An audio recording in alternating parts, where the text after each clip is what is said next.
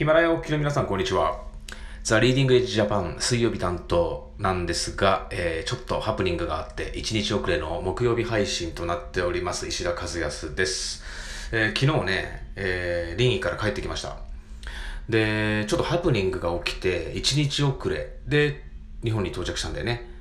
でね、帰ってくる予定だったのが27日に帰ってくる予定だったんだけど、えー、そのハプニングで、まあ、1日遅れの28日、昨日の帰国だったんだよね。でね、どんなハプニングが起きたかというと、えー、27日、帰る予定だった朝、臨沂発、上海行きの便が欠航。んで、欠航になって結局、振り替えで予約を、まあ、取ってもらおうと思ったら、なんと、上海臨沂の便29日まで全部満席。で、結局30日以降になっちゃうって言うんだよね。帰るのが。で、結局、その、上海林沂は29日まで満席。ただ、えー、上海から羽田行きは翌日以降だったら空きがあるということで、まあ、結局、上海林沂の便をキャンセルして、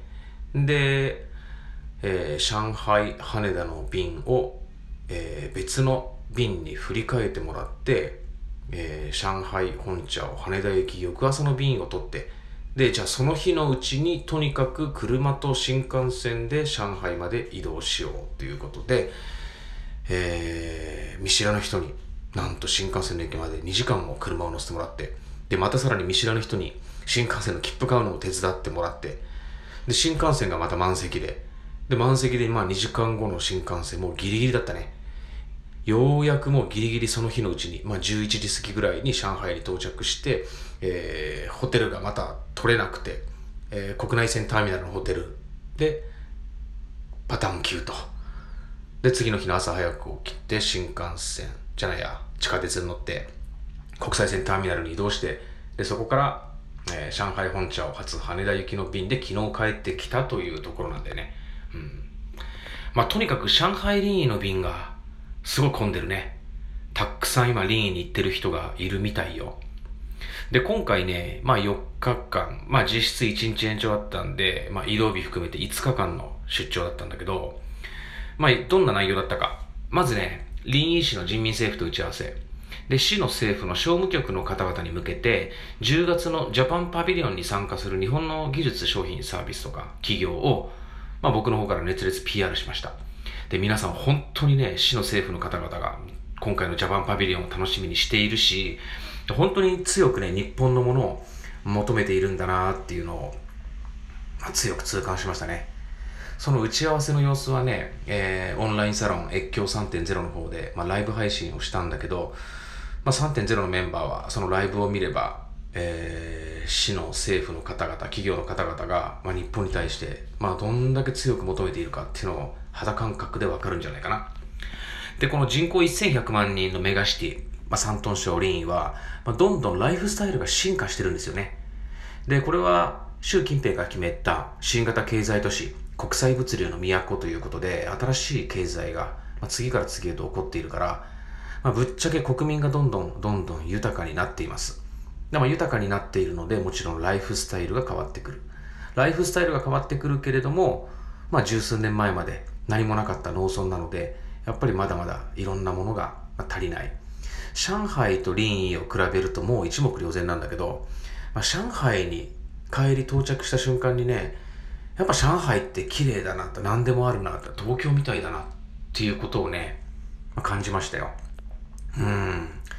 もう本当に飲食店も並んでる商品とかサービスも、まあ東京並みだよね。本当に綺麗。まあ、ただ林沂はね、もう全然そこまで行ってない。上海の15、6年前、もっとかな、20年前ぐらいかなって感じなんでね。一気に成長したとはいえ、まだまだやっぱりいろんなものが足りないというのを感じたのが、まあ今回の5日間の臨沂出張でした。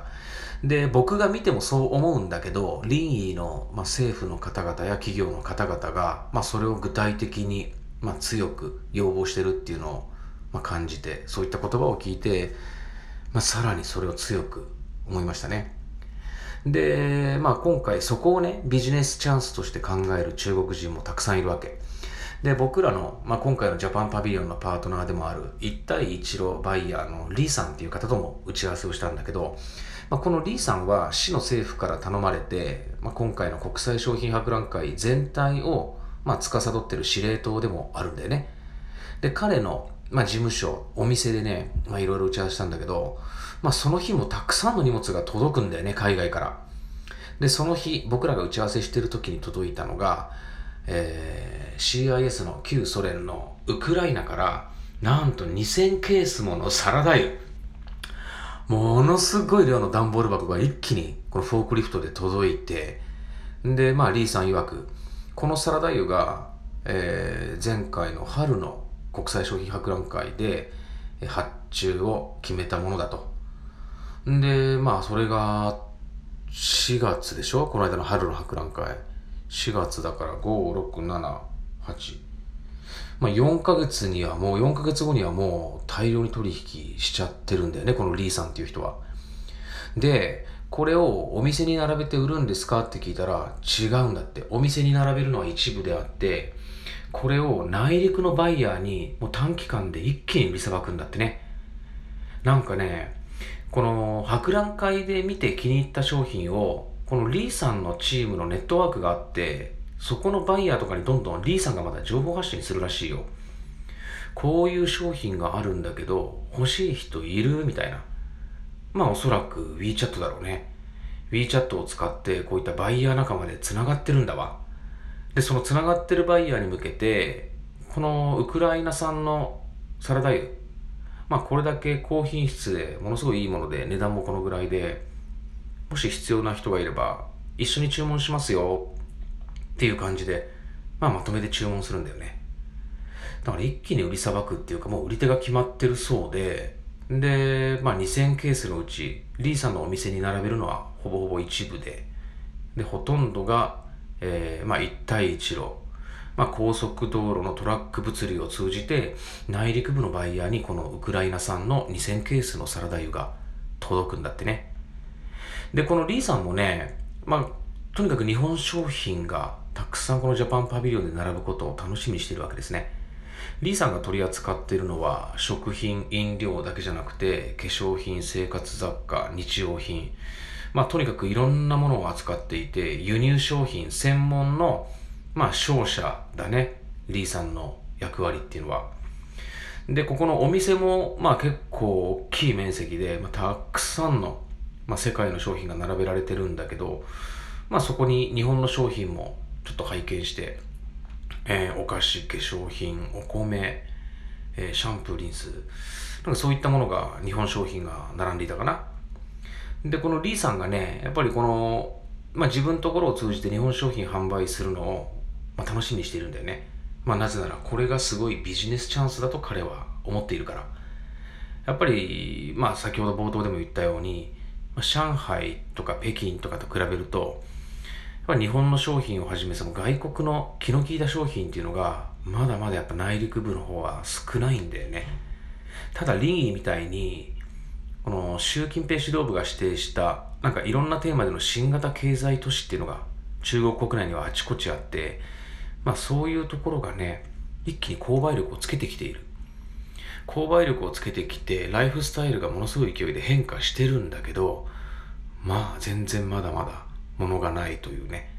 まあそういう状況なんだよね。このリンイもね7年間で、まあ、一気に変化を起こしました。まあ現地の中国人の友人もこの7年間って言ったね。7年間で見違えるように街の景色は変わって国民も幸せになって豊かになっていろんな生活の選択肢が増えてきたっていうことをまあ、強く言ってました。そういった10月の、えー、臨国際商品展覧会ジャパンパビリオン。これ間もなく締め切りなんですけど、まあもし、あの、ブースを、一ブース、友人たち5、6人でチームになって構えていただいて、で、それで、えー、まあブースを構えるもよし。で、もし、あの、ブースを構えるまで行かなくても、とにかくリンイという、この新型経済都市の街の勢いを見てみたい。1対1の玄関口を見てみたいという方は、ぜひツアーの方にお申し込みください。えー、こちら、えー、たくさんのお申し込み、続々と入ってますけれども、まもなく締め切りとなりますので、えー、ぜひお申し込みください。えー、僕らと一緒に一帯一路の玄関口、山東省林へ行きましょう。皆さんの参加をお待ちしています。それではまた。